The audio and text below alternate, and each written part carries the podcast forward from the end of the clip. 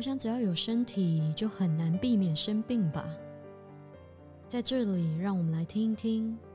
疾病背后不同人的生命故事。大家好，我是阿居，欢迎你收听阿居的学医学新笔记。今天这一集的单元是，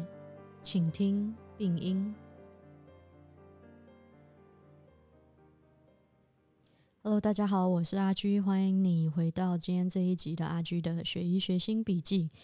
这一集的单元呢是请听病因，让我邀请一些呃周围的人或者是报名参加这个单元的人来分享他们生病的历程以及故事。今天很荣幸邀请到，其实是我的节目的常客了。那猪猪呢是已经这一次是第三次来了。对，第三次，对我们一起合作过很多次，然后私底下也是朋友，嗯，很荣幸可以邀请他来分享他呃经历忧郁症这件啊事情的过程。那除了他非常的大方，也呃非常愿意跟大家分享，因为这很不容易，毕竟是一件嗯很私人的事情。然后，可是他之前有跟我讲过，说他其实很想做一个记录，然后想要对这件事情有很多的想法跟经验，想要与大家分享。他自己在他的脸书呃专业朱儿的打滚人生，还有他的呃 Instagram 呃也曾经提到过他经历这个低落的。时期，那朱儿自己也有在制作他的 podcast，叫做《朱文的打滚人生》。他自己的职业是护理师，有兴趣的朋友也可以去追追踪他，嗯，然后去听他的 podcast。那我们欢迎一下猪猪。Hello，大家好，就是阿居的阿居的那个听众，大概就是啊，OK。又又是他，又是你，对啊，对 对，嗯，很荣幸邀请到你，嗯，我们其实就马上就开始录音，还没有机会哈拉一下，就是你最近好吗？我们有一阵子没碰面了。嗯，最近其实算是比较，应该讲说，就是因为因为就是啊，我要回台湾了，恭喜恭喜，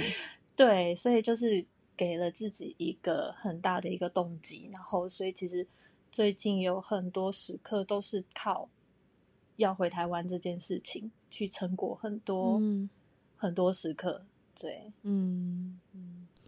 就是这件事情为你的生活提供了一个很好的动力。对，就是一个 something to look forward to，然后让让他去可以 get through。As a as a motivation to get through your day to day 啊，sorry，我不知道，突然就讲英文，因为我不知道用中文怎么更好的表现这句话。好的，这这接下来呢，就让主持人朱儿 主持人朱儿为您翻译一下。没有，他其实真的就是一个可以让我，他是一个很好的动机，然后让我可以去撑过呃很多不管是低落还是很多自我怀疑的时刻，因为真的说也三年没有看到我爸妈了，嗯。所以真的很想家，然后觉得也很，这真的，尤其是这一两年来，觉得自己真的非常非常需要一个温暖，然后熟悉，不会形容诶，那种感觉其实是很很难被取代的，就是一种家的感觉。然后我觉得自己很需要被这样的感觉去包围吧，就是一直很想很想很想这回家。了解，完全理解那种感受，因为我们都是游荡在外面的小孩。对，就是在异乡生活，其实就是会有异乡生活的一些 downside，就是它会有它的缺点。其实，所以，尤其是刚好就是遇上疫情的时刻，所以其实相对的回家就变得不容易。是，嗯，刚刚你有提到说回台湾对你来说是最近这近期。一个很大的动力来源。那我知道忧郁症其中的一个症状呢，就是 a motivation，就是 motivation 会没有比较是缺少，就是生活中驱动你的那个那个动力，让你每天可以愿意从床上爬起来，然后去去做一些事情，去 carry out your day 的这样子的一个动力，它是 lack 的。在忧郁症的症状里面，其中这个是一个。所以今天邀请到朱儿来聊一下这件事情，想了解一下，听一下你的故事。就是说，当你第一次面对忧郁症这件事情，刚开始，我们拉到时间的最开始的点，当当你开始自己哎，好像有一点不对劲，或者是觉得好像事情不太对，我是不是怎么了？那个是什么时候？然后大概是一个什么样的情况？所以，呃，如果真的真的有听过，就是我跟阿居合作的，就是应该讲最第一集的开始吧。呃，我的我家我家的状况其实从小就算蛮动荡的，其实相较之下算动荡。那，呃，小时候也经历过一些，不管是我们讲家暴，或者是性侵，或者是这一类的事情啊，父母离婚。然后也搬了很多次很多次的家，呃，我国小我光国小就转了十三所，嗯，而且是国小一年级到三年级。后面因为就是妈妈就让我稳定下来了这样子。那前面因为跟着呃呃生父的关系，所以就变得非常不稳定。嗯，那其实真正开始有出现状况是在呃国中高中的时候，嗯。嗯，我觉得人的心理其实真的是一个很奇妙、很奇妙的东西。那最一开始，如果现在回头去看的话，其实那时候国中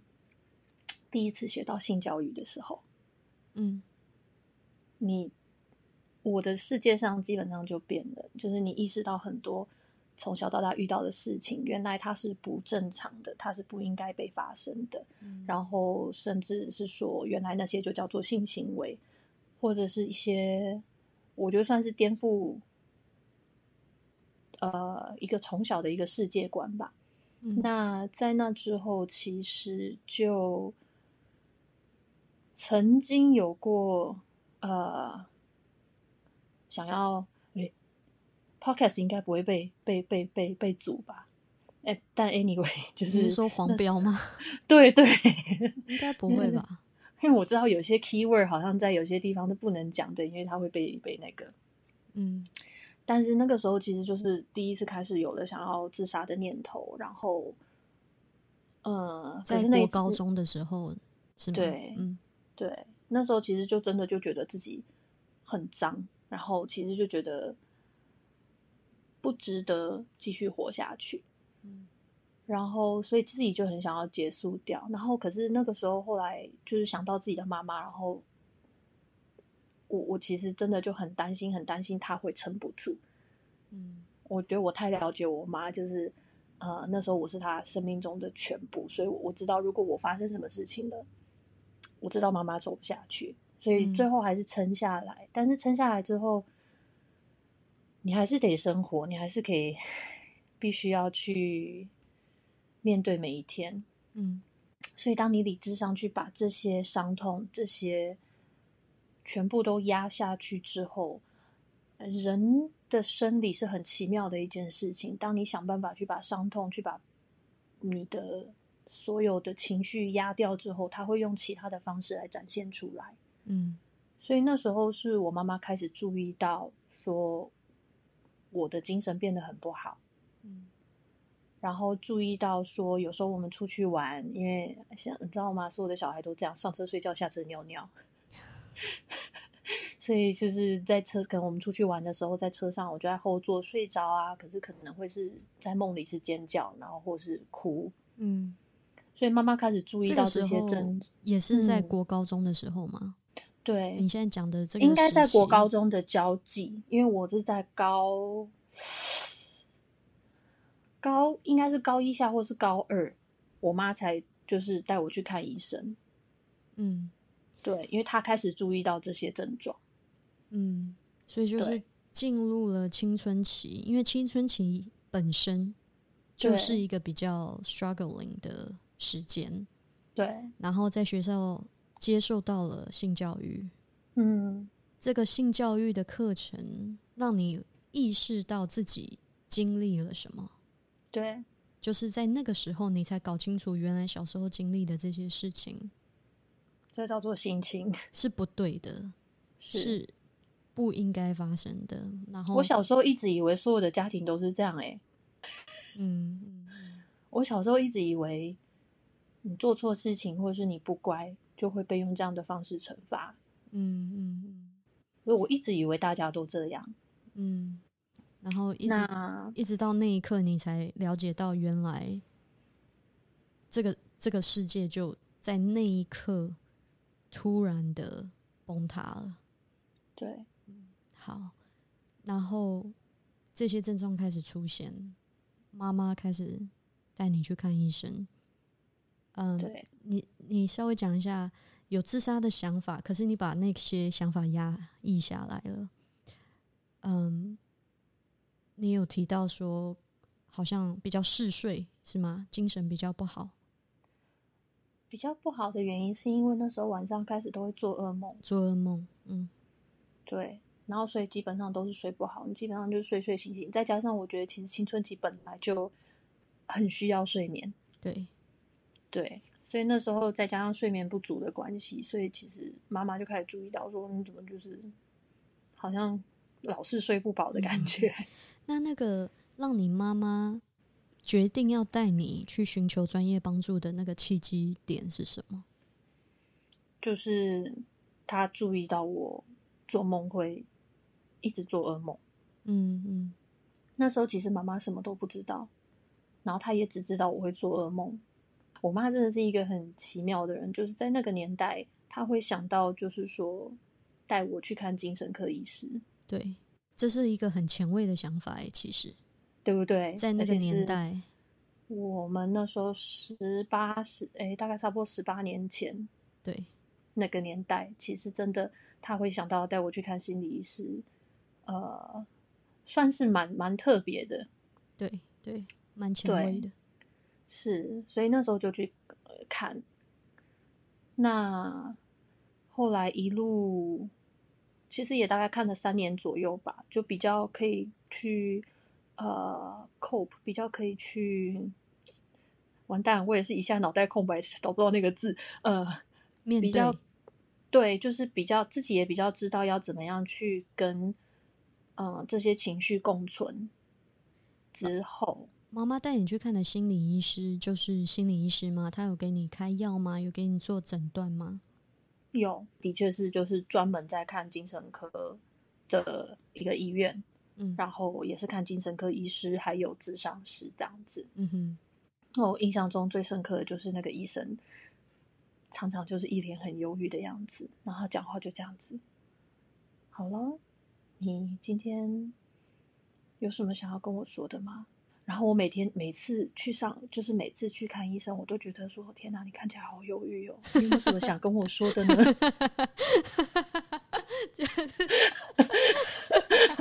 我对他的印象真的就是这样，我觉得他好忧郁。结果他比病人更忧郁。我每次都会觉得，你有没有想跟我说什么？你过得还好吗？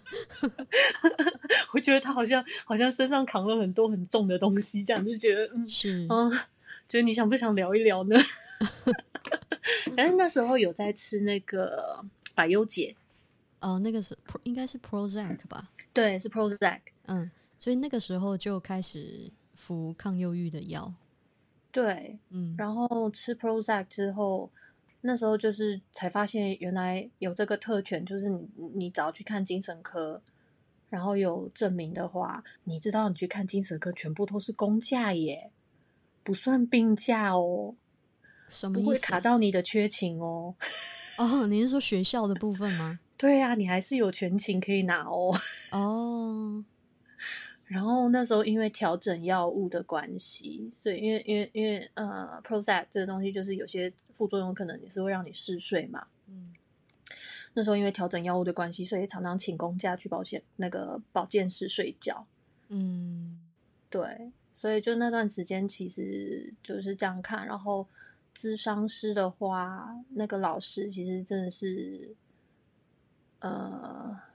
算是我第一个接触到的精神科相关工作人员。嗯。因为其实医生那个时候的接触还不多，嗯。就是只有一开始，然后他就说哦睡眠的问题，那我帮你开药，然后帮你转给智商师，然后你们再去做后续的治疗这样子。那后来是智商师的部分，其实他花了很长一段时间，对，嗯。大概至少半年吧，然后每个礼拜看一次，嗯半年以上，嗯，我们才慢慢进入正题。了解。那在那半年，你觉得这样子的智商对你来说是有帮助的吗？那半年其实没有，那个时候我其实就觉得，其实一一种应付的心态，然后你再加上，我觉得青少年时期，嗯，也会有点小叛逆感，是，然后就觉得说我其实是真的非常不叛逆的孩子，嗯但是都会有在那种，呃好我不能讲说我不是叛逆的孩子，但我是非常讨好型的孩子，嗯这这就是我的呃我的阴影之道，就是我是非常讨好型的孩子。嗯那可是我的小小叛逆就会在这种地方出现，就是不太愿意合作，然后那时候也觉得就是说我也不知道你们到底要要我来这边做什么。好啦，那你就说要陪我聊天，好吧？那我就聊天。然后每次来，我真的就是天马行空，就这样聊天聊天聊天聊天。嗯这这这这个这个就是真的是天马行空。今天学校发生什么事情啊？我跟我妈聊天啊，怎么样？怎样？怎样？怎样？可是智商是，我真的觉得 受过精神科教学的人真的是很厉害，他可以从你的字里行间里面去观察到一些，呃，包含比如说我的讨好，或者是有时候我可能渴望妈妈的关注，可是一直得不到我期待的回应。嗯他会从字里行间我的日常里面去听到这些点，然后针对那些点来抓着我问。嗯 所以，我们到中间差不多半年的那个那个左右，我们其实经历了一段磨合期吧。嗯我开始会在智商的时候失控，嗯，怎么样的失控？因为伤口挖开来是很痛的。嗯，然后就是讲到那些不好的经历。还没，那个时候都还没。OK，那时候都还没有，嗯可是，嗯，开始被去去碰触到说，比如说我跟妈妈之间的关系，然后比如说我对感情上的一些看法，然后你开始去发现是说，其实这些东西都是有迹可循之后，然后一直到，其实我真的认真的想不起来那一天让我大失控、大爆发的点到底是什么了。嗯那我只记得，就是那个时候我都还没有讲出来真正的发生什么事情。那那时候摆在表面上的，我妈知道的，就是我有呃有遭受到肢体暴力，嗯因为毕竟当初我妈妈把我从呃生父那边带走的时候，就是因为她开始观察到我身上很多淤青，然后很多伤痕，嗯所以我妈妈才不顾呃所谓监护权的规定啊什么，她不顾一切把我带走。是是因为他观察到呃有这些伤痕，有这些呃情况，所以这个部分是他们已知的状况。嗯那在这个时候，其实我都还不是那么的信任我的智商师，因为我的智商师不断的重复告诉我说，今天不管讲什么，都是你和我之间的事情，我不会让你妈妈知道，在你没有同意的状态下，我不会让你妈妈知道。嗯可是，在这半年，其实我对他是没有那个信任的。嗯我觉得所有人一定什么东西都会跟我妈讲。嗯所以我也很害怕他，我如果跟他讲的，他让妈妈讲，妈妈知道了，妈妈会受伤。嗯所以这中间其实是会有这样子的拉扯。那后来，我其实真的不太记得那天的事情到底是为什么会引发这种冲突点。可是就是也是类似讲到了要怎么样去照顾自己的内心孩子。嗯那时候其实我们有很多不一样的呃行为治疗，包含就是说，呃，把一件外套脱下来放在另外一边的椅子上，然后就是假设那个椅子上的那一件外套是七岁的我，嗯那如果有那个机会，我想要怎么样去安抚，甚至去照顾，或是有什么想要跟那个七岁的我说的。嗯让我记得那时候我就是情绪爆炸，我就觉得我我我没办法继续在这边下去，所以我想要走。嗯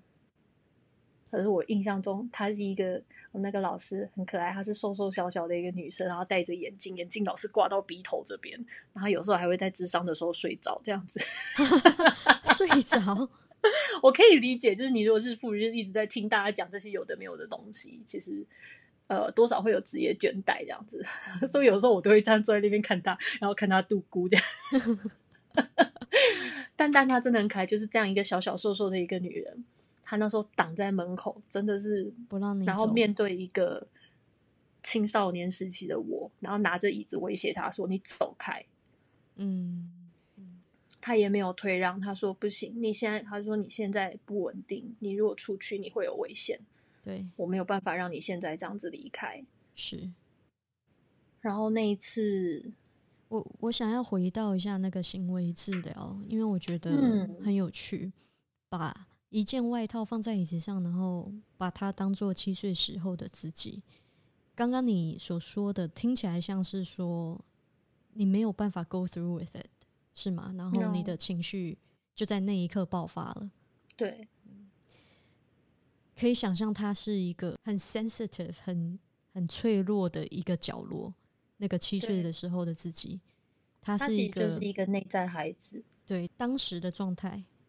青少年的时候的自己还没有那个勇气去碰触那一块，对因为我觉得要去碰触自己心里面的那一块创伤，其实真的需要很大很大的勇气。对就是真的需要很大很大很大的勇气。我我我不觉得一个人在他没有准备好的时候，应该轻易去碰触那一块。对他需要，尤其青少年时期，又是在一个本来情绪上就比较不稳定、理性上前脑还没有发达完整的时候，对，他是会引来暴风雨的。是。嗯，但是很明显的，我想那个智商老师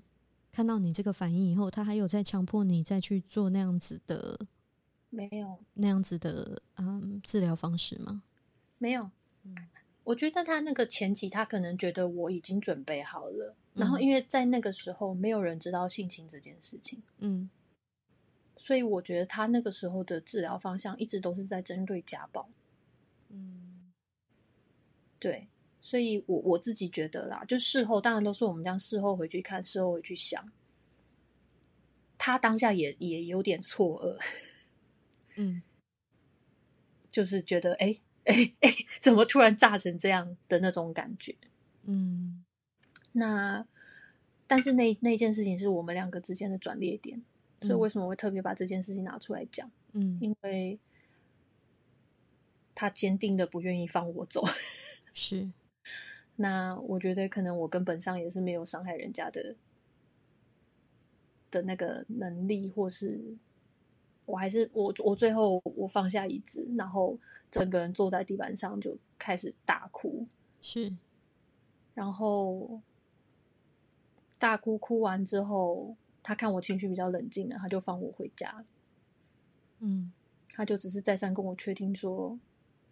你确定你现在可以回家？要不然我叫妈妈来接你。可是我不想看，那个时候不想看到妈妈，我就说不要，我要自己回去。所以他确定我已经整个冷静下来了，都 OK 了，他放我走。然后我其实那当下的是很紧张的，因为我觉得我的人生的前半段，不用讲前半段，甚至一直到现在，我的人生遇到太多背叛我的大人。嗯所以我对大人的信任很有限。嗯 那是真的到现在这个阶段，经过这么久以来的调试去学习，我觉得有稍微好一点点。可是我其实根本上是不太信任人的。嗯那那个时候，其实我一直很担心，说他会不会把这些事情跟妈妈说，嗯他会不会把我失控的事情跟妈妈说。嗯我又在观察了他两个多礼拜，嗯哼，然后一切好像又回到之前的样子，然后我妈也什么都不知道，然后接着就发生一件事情，是我妈有一次来，我做完治疗之后，我妈来接我，嗯。然后换我妈在车上失控了，嗯。因为她想问我发生什么事情，嗯。然后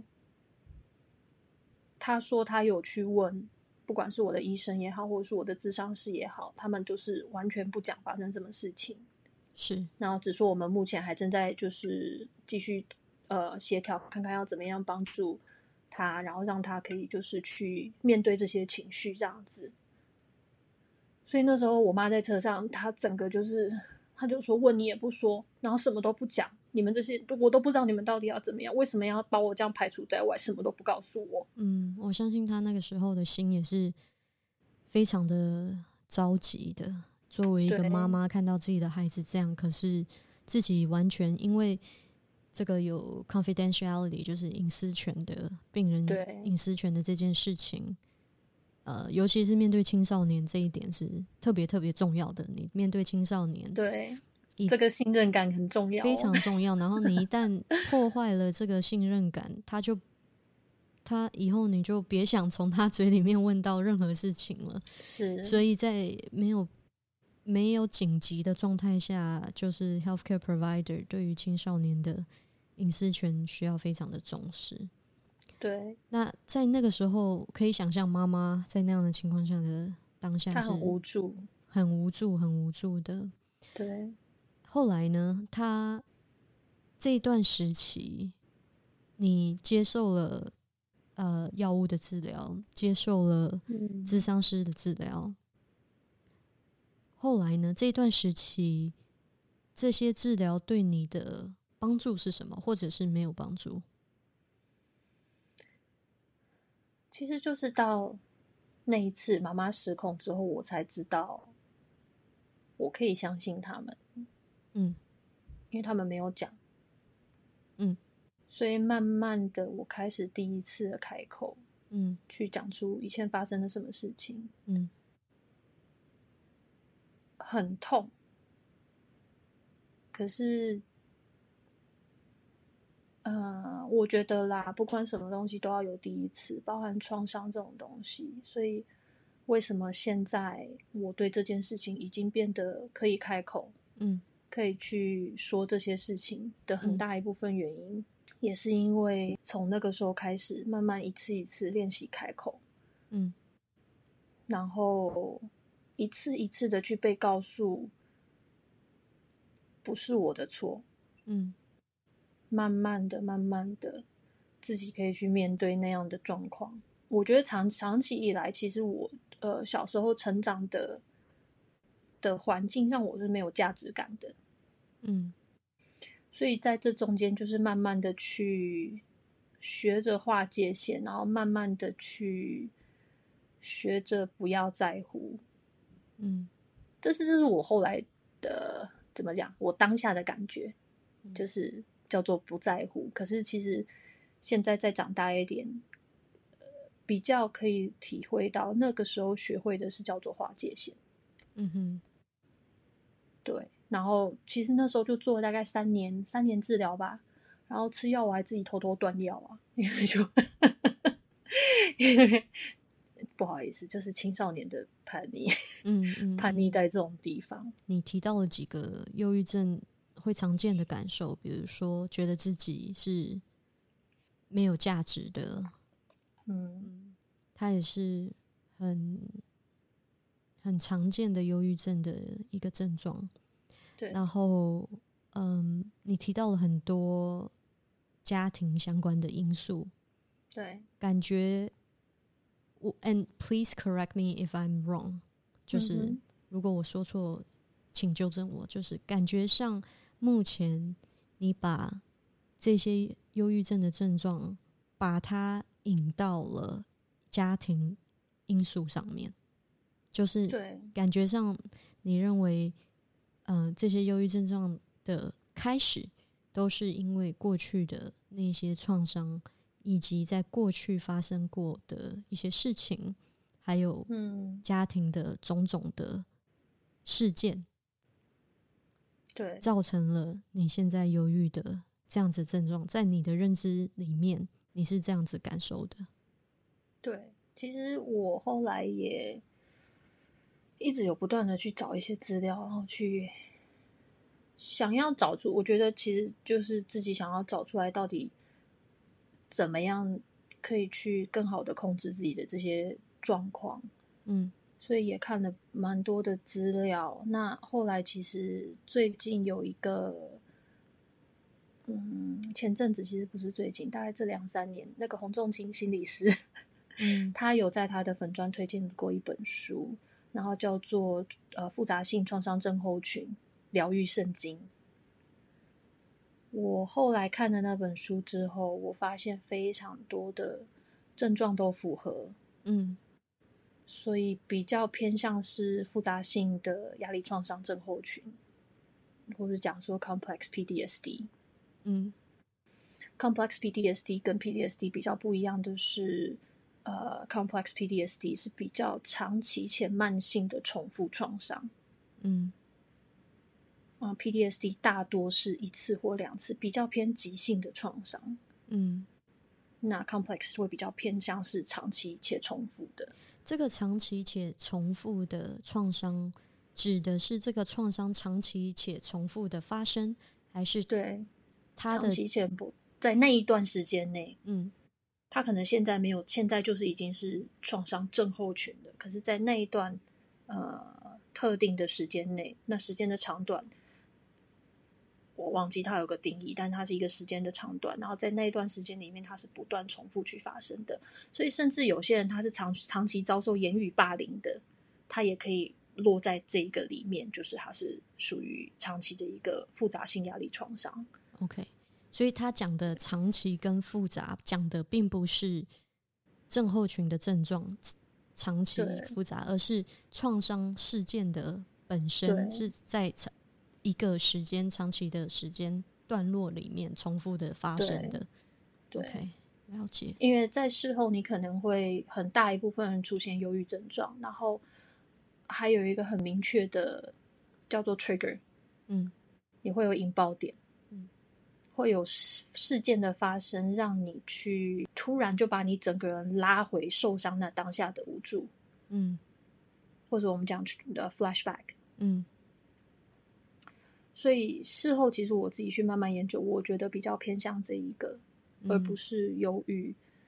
那其实这中间，就像我大概就治疗那三年，后来很长一段时间我都没有再接受治疗，然后一直到一直到这几年，嗯。所以真的是相隔了十几年。我好奇的是，为什么从中学那个时候、国高中那个时候，一直到现在，中间隔了这么久，才又在这个时候又去寻求帮助呢？我觉得很很大一部分是因为在那三年，我学到了蛮多应应的方法，去自我调节的方式。是，一直以来，我的自我调节都做的还不错。嗯那甚至一直到中间，其实有好几次低落期。嗯然后我自己发现有一件事情，就是说，只要我哭得出来，那就没问题，了解。所以其实那十几年控制的不错。控制的不对错，就是对因为你有说到你有不错的调节的方法，然后对它虽然在那里，可是是你可以面对、你可以 cope 的、对你可以处理的。对 OK，那对，到了近期，大概你说的近期是这几年是大概什么时候开始让你觉得可能有一点失控，让你想要再次的寻求专业的帮助？其实我来到加拿大之后，就一直有在慢慢越来越难控制的状态。是你呃，remind me，你是什么时候来加拿大的？十年了，十年前左右。对，嗯，所以其实，嗯、我觉得其实陌生的环境，然后还有呃，你要重新去建立生活圈，重新去建立所有的一切，嗯，这些其实都是蛮大的压力源。所以那时候只是觉得比较难控制，可是其实 overall 来说，我觉得还是可以去勉强应对的。是，那到这几年，我觉得最大的改变就是生了孩子。嗯我觉得生了孩子之后，你的所有的自我认同，还有包含你对自己所掌控的所有的一切，会突然被剥夺掉。嗯对，然后包含从你的身份上，突然从，比如说，我就从猪猪好了，我突然就变某某某的妈妈，啊，好像久而久之就是某某某的妈妈了，嗯，我就是那个妈妈，而不是我自己。是，嗯。然后，我觉得这些也都是一个很大的一个呃，满满的 trigger 吧。嗯。再加上你这样子带着孩子长大，然后你这样看着他长大，然后其实我觉得不自觉会去想到很多自己小时候的事情，嗯你会去闪现到很多小时候曾经受到的创伤，嗯。或者是说，哦，我小时候也曾经这么皮过，然后我就被揍了。嗯。之类的，然后甚至我觉得可能和另外一半的相处之间，可能有时候，因为我觉得真的到这个阶段，大家都很累，因为有了孩子，嗯。我觉得夫妻相处之间不免会有一些摩擦。可是嗯，像对于我们来讲，更辛苦的，对于我们的另外一半，更辛苦的是说，因为我们曾经受过那些创伤，所以有时候他们不自觉的反应，可能会引起我们小时候创伤的一些记忆。是 trigger 的点，可能你的另外一半也不知道什么事情会 trigger 你，他也不是有意要 trigger 你的，对，但是当你被 trigger 了，你就没有办法控制那些东西跑出来。是呃前面是忧郁的，但是呃，我我老公也是真的非常非常，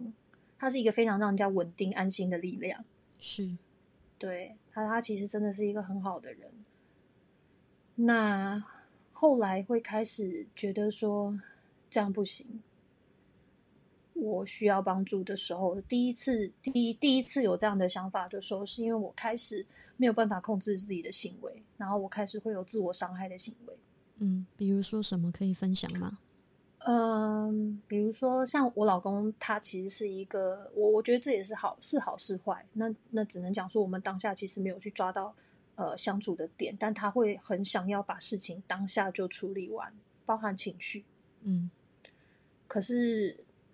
这对一般夫妻来说可能是非常好的，因为其实真的不要吵架，不要吵隔夜，很多东西会发酵。嗯嗯，所以我们大部分在之前，我们一直都是遵循这一条，然后我们就是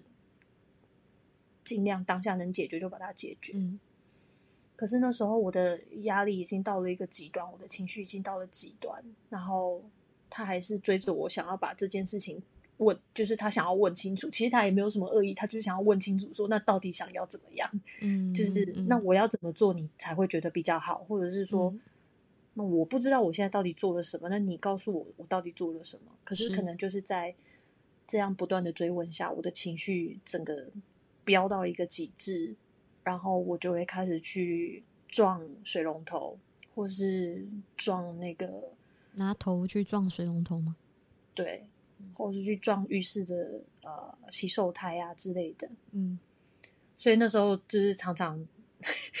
头上都是有伤的这样子。在撞自己的那一刻，你是觉得说撞了你会比较舒服，还是因为你不知道现在应该怎么办？可是有很大很大的情绪想要往某一个地方发泄。我觉得两个都有，在那当下，他其实是情绪满到一个状态，我觉得很痛，然后我觉得我没有办法再继续承受下去，嗯想要把它甩开的那种感觉。嗯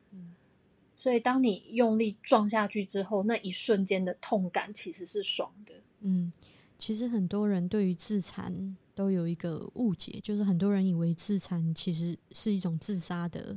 呃，想要自杀的行为，但是很多人的自残不是，对，很多人自残的行为是我们说呃 maladaptive coping mechanism，就是它是我会讲说它是不恰当的。对对对不适合的，嗯，其实我觉得这个到最后，我在之后遇到了一位智商师，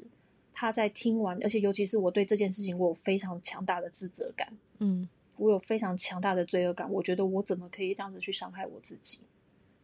嗯啊，我怎么会连我自己都没有办法去控制？我怎么会是让我自己失控到？所以其实我有一阵子对自己这件事、自己伤害自己这件行为是非常非常愤怒、无力、无助，然后嗯自我责怪。对，可是那个时候，那个智商师，就是我后来遇到那个智商师，他告诉我说：“你好勇敢。嗯我看到的是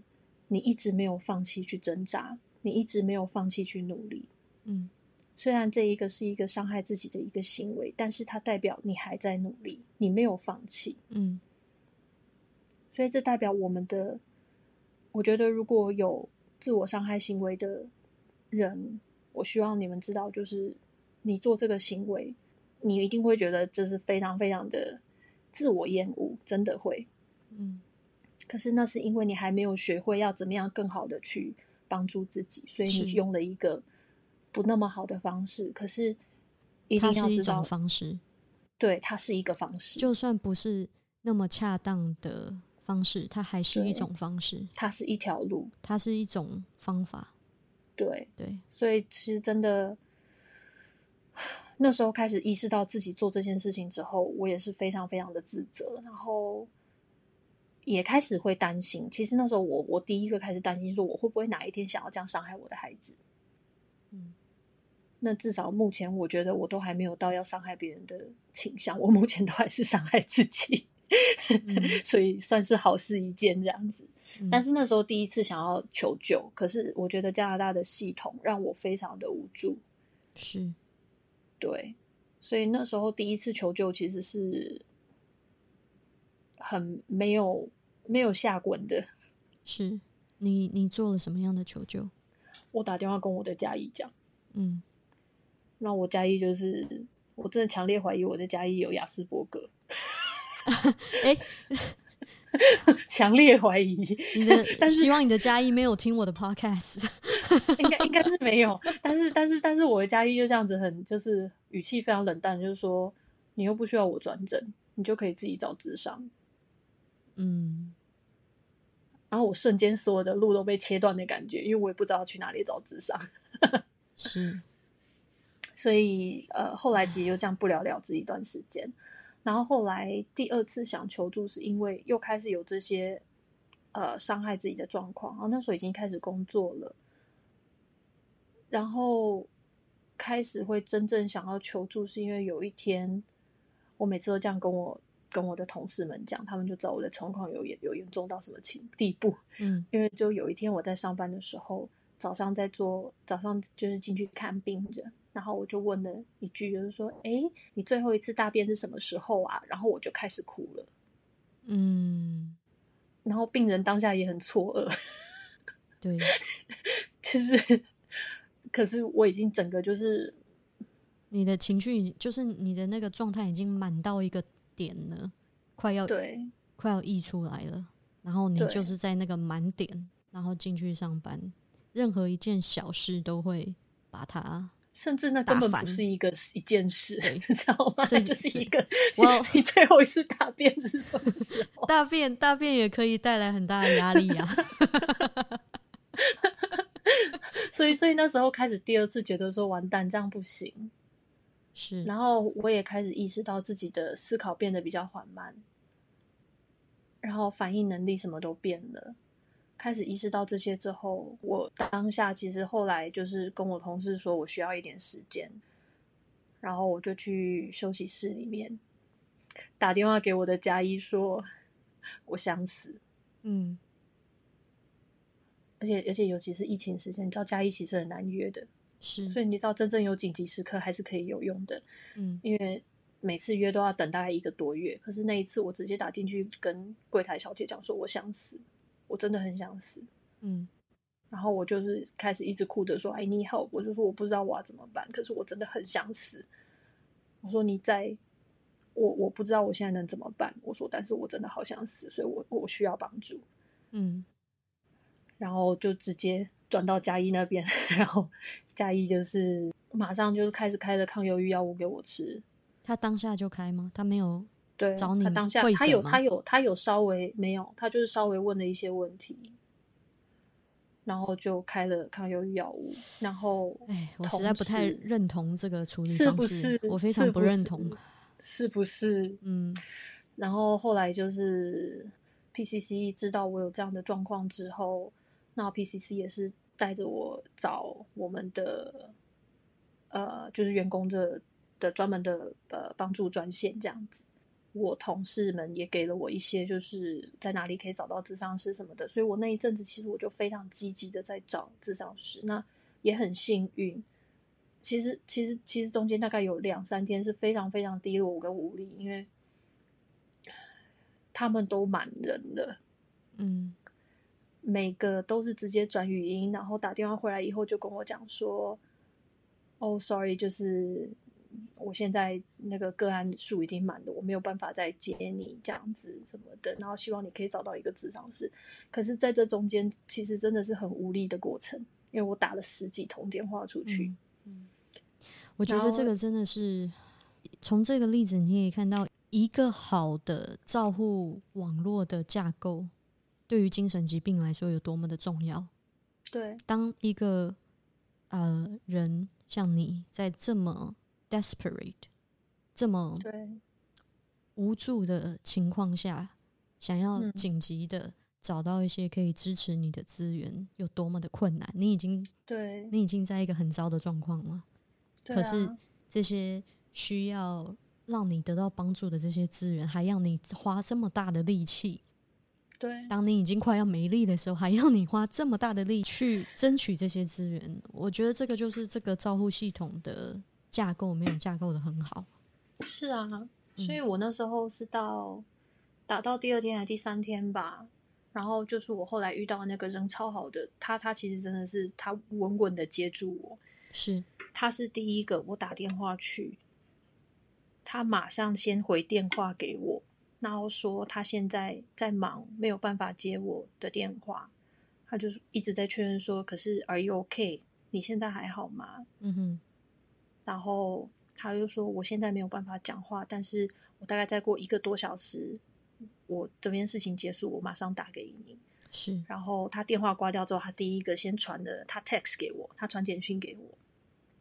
传了一些紧急，就是有自杀专线啊那些的对电话对对给我。对然后跟我说，如果你现在马上需要有人跟你讲话的话，你先打这个电话。是，对后来一个多小时之后，他又打给我。嗯，对。对，其实可是你觉他在乎，你知道那种感觉吗嗯？？他在乎，对，在那个应该每一个国家、每一个区域都有自杀的专线，然后通常都是二十四小时的。然后像在温哥华地区也有 crisis line，对，就是你随时打这个电话，都有人可以马上跟你讲到话。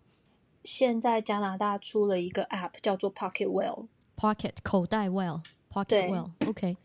它是一个 App，然后我觉得它很棒的原因是因为它有二十四小时的 service，嗯，所以你如果真的临时有需要的时候，你可以随时就是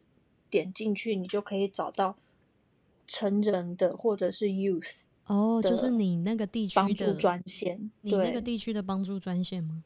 对。然后你看，它还有就是说，如果你现在就是 in distress 的话，这些都是你现在可以马上得到的资讯，就是包含成人、年轻人或者是 frontline worker 前线人员，嗯，所以它有很多资源。所以我后来，我看到，对，嗯所以我后来就是下载这个之后，在我第二次，呃，不能讲第二次，就是最近这一次的，其实算是有帮助，就是因为因为那个是第一次了嘛，然后那个我那个智商是人也是非常好，然后可是他后来就是因为他个人因素，所以他后来我们其实一起合作了大概三四个月，我比较稳定之后，我们就没有再继续呃做治疗了。然后在同一时间你也开始服药了，是吗？对，嗯。服药真的差别很大，嗯，就觉得情绪稳定很多，是，然后不会这么大起大落啦。嗯。然后睡眠也比较好一些。嗯。对，嗯，但是还是会有，我觉得还是会有很多的 stressor，然后一定的，嗯。后来最近的这一次是比较严重的，嗯所以这也是为什么我这一一年多都没有在做 podcast，因为其实这一年都有点这样子在起起伏伏的状态下，对，所以其实精神状况也没有很好，就一直都没有办法好好去这么长时间的去做一件事情，嗯所以我现在比较多就是写文章，因为写文章我可以比较短的注意力，是我我想问一个问题哦，猪猪，我们现在在录音，短短的几十分钟，你呢？呃，一个小时讲了这一些，其实真的只是你的人生的一个很缩影的缩影。OK，感觉我们好像从你的小时候讲到了现在，可是讲出来只是几句话，背后的酸甜苦辣，你一定自己知道。对，我想要问一下，在这一趟旅程之中，你试过了吃药，试过了咨商，你有试过其他的方法吗？最近这一次开始让我意识到，我觉得我需要超越吃药，还有超越智商的其他帮助。嗯所以我开始跟我的家医争取，说我想要 psychologist，嗯我希望可以找找看有没有其他的治疗方法。我觉得，我觉得单纯的服药，然后还有找个人讲讲话、去做智商这一类，对我来讲已经不足够。我觉得我需要更多是像之前一样行为治疗法，或者是其他的方式来帮我去应应这些东西。嗯，我其实在这方面有一些自己的想法啦，但是这个是我自己的想法，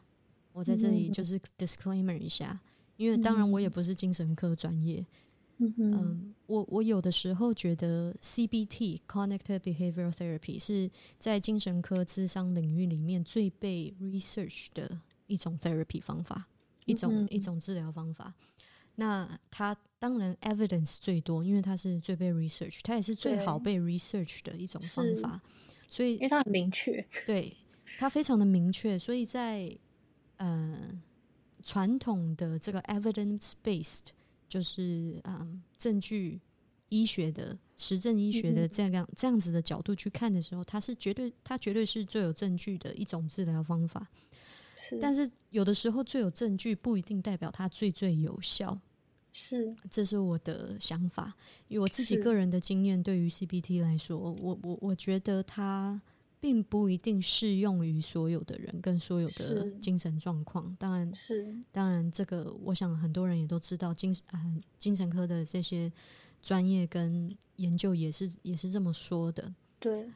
嗯，我有的时候觉得，因为 CBT 它是在非常表意识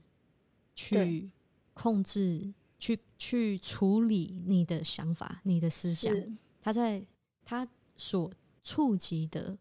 程度只停留在表意识。对，我个人觉得很多东西它不仅仅只存在表意识，对，它在更深层的意识下。如如果我们的意识有好几层，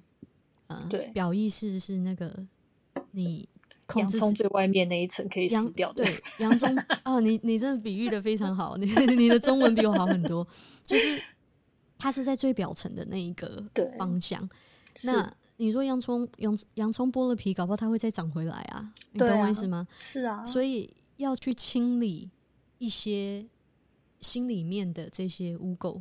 我们要往更深层去清理，而不是在表面上面去打打水水漂，是把水水漂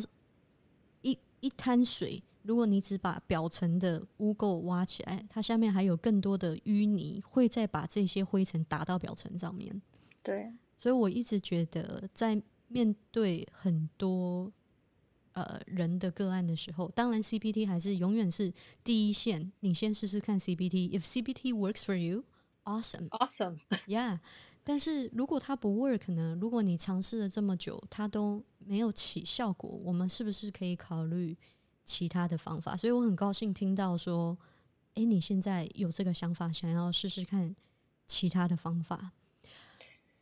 但是我跟你说，难就难在这个系统。嗯我们现在其实，我觉得可能有在关心加拿大医疗系统的人都会稍微有点感觉，说我们其实这这，尤其是现在慢慢浮上水面，我们的医疗系统有很大很大的问题。嗯，那我自己那时候开始要求要转诊精神专科的时候，我的家医很摆明的跟我讲说，几乎不可能等到。嗯，你是说精神科医生吗？psychiatrist？对，我觉得他应该还是要帮你 put in the。他后来有，他后来就是在我很重复强调之后，他有帮我放进 referral。对。那甚至后来让我有一种感受，说，那是不是我直接就是 committed suicide，然后去 emerge，还比较快可以看到 psychiatrist。我其实有一阵子会有这种想法，因为那个时候已经开始有自杀的念头了。嗯，我我我觉我觉得其实我要再讲更仔细一点点，它其实不算自杀，是一种不想存在的念头，所以我不太会想要主动去有那个行为。我不想要有自杀行为，可是我不想那时候不想存在。对，嗯，然后所以所以那个时候已经有这样的状况下，你就会觉得说，好像自杀变成是一个手段，被精神科医师看到的一个手段。嗯，对。那但是因为那当下的状态其实真的是非常的差，然后我整个人其实我是没有办法工作的。嗯。所以我休息了一一个月，然后因为这一个月的时间，那个我们的规定是说，如果你请假超过五天以上的话，那我们的 manager 人很好，他就把我转到那个我们叫 disability management。嗯，对，那 disability management 他们就是会去帮我后续做辅导，就说你要怎么样回到工作上，要怎么样帮助你回到工作岗位，有什么样的资源可以给你，可以帮助你。那他这个 disability program 有有真的 connect 你到什么 resource 来帮助你吗？后来他就给了我一个医生的那个联络方式，然后让我联络。嗯，就是他是一个 psychologist。嗯哼嗯哼。所以后来我就是跟这个 psychologist 做治疗，这样子。OK，我觉得还不错。他其实不像行，我觉得我其实我也不知道他的治疗方法是什么样的治疗方法，可是我觉得他给了我很多不一样的想法，嗯，去看事情，嗯，所以我觉得还不错。因为像他也有提到说，我们这样一个我，可是其实下面有非常非常非常不一样的呃小我。那这个成熟的我，其实最大的工作就是要怎么样去学习，怎么样去连接这个每一个我，嗯，然后去给这些我都有平等的发生的机会，嗯，而不像是以前一样，我都只让某些我去发生，可是有些是被我刻意去压抑的，那被我去刻意压抑的那些我，他很有可能就会在某些时刻爆炸出来，嗯，因为你都不理他。对，可是这个时候那一个我还不够成熟，我没有办法去控制他的爆炸，嗯，反而让他就拉着我去走了。所以他给我这个观念，我觉得还不错，也让我慢慢去接受，不管哪一个面向的我都是我。是，我觉得在这之前自己也是真的算算是蛮完美主义的人，其实蛮不能接受自己有什么样的想法，或者是有什么样的行为，是有很多自责感。对，那现在慢慢就去接纳，说这些都是我的一部分。嗯，他们也有需求，必须必必须要被满足，而之前的我没有让他们有满足的机会，是，所以他们受伤了。是，然后去重新看待我去处理自己，不管是行为或者是情绪上的不一样的角度。所以，所以我觉得一部分真的，他也给我蛮大的帮助，就是让我可以站在不一样的立场去看待现在的情绪，然后去学着怎么样去处理吧。因为毕竟，我觉得那些压力啊，那些情绪都还是存在。嗯嗯嗯。那我觉得在节目的后面啊，我想要留一点时间来稍微讲一下，就是。当然，这一件事情算是你的人生很大的一个事件，以及必须要去努力面对的一个一件一件事情。这个病，你觉得这个病有没有带给你什么 benefit benefit？对，或者是他假设说没有经历这件事情，你觉得你会有什么不同？我觉得没有如果，嗯因为我就是面对到了这个问题。嗯但是它带给我的是，我觉得啦，它让我让我更有同理心吧。因为嗯像其实、呃，一直以来，包含最近，其实这件这件事情，最近其实我也很开心，这样子一直都有被提到说，觉得我是一个很好的倾听者，或者嗯是有些人就会觉得说，跟我讲他们的事情，他们就会觉得说我懂。嗯哼可是其实这些懂，它不是空穴来风，嗯它是因为我曾经经历过一些伤害，然后它是因为我嗯曾经走过那个自我怀疑的时刻，它是因为我自己也曾经在那边挣扎或者是纠结，所以我懂那一个纠结、那一份挣扎、那一份忧郁，嗯哼还有自己深陷其中的时候你看不到的那些小小进步。嗯哼我觉得他给了我这样的一个能力，可以去听到别人没有讲出来的那一个 struggle。我因为猪猪自己也是在一个照顾人的这样子的工作下，他自己是护理师。我曾经在网络上面看到一句话，他说：“一个好的治疗师不太可能自己没有受伤过。是，”嗯，我我觉得我蛮认同的，因为正是因为你经历过黑暗，你才会知道真正的黑暗是什么样子，然后在别人跟你倾诉的时候，你接得住。对。我们这样子的比较高度敏感的人，可能会比其他人更需要、更觉察到自己的这些情绪起伏，然后知道什么样、怎么样去划界限，跟怎么样保护自己对啊，啊，让自己的黑暗变成一种力量，而不是让我让自己果腹不前的一个一个阻碍。你懂我意思吗？是啊就是经历啊黑暗，它可以是一种，它可以是一种力量，它是可以是一种去照顾到别人的力量。它其实就像是腐烂的泥土，它可以把你盖住，是可是你也是可以从腐烂的泥土里面获得营养，然后突破土壤没。错，讲的太好了，讲的太好了，就是这样子，就是它最后会变成养分，对啊，然后让我们可以去从中更好的茁壮跟滋长。现在的状况，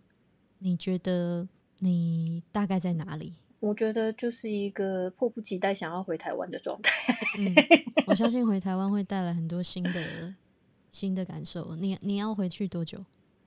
四个半月，哇，好久、哦！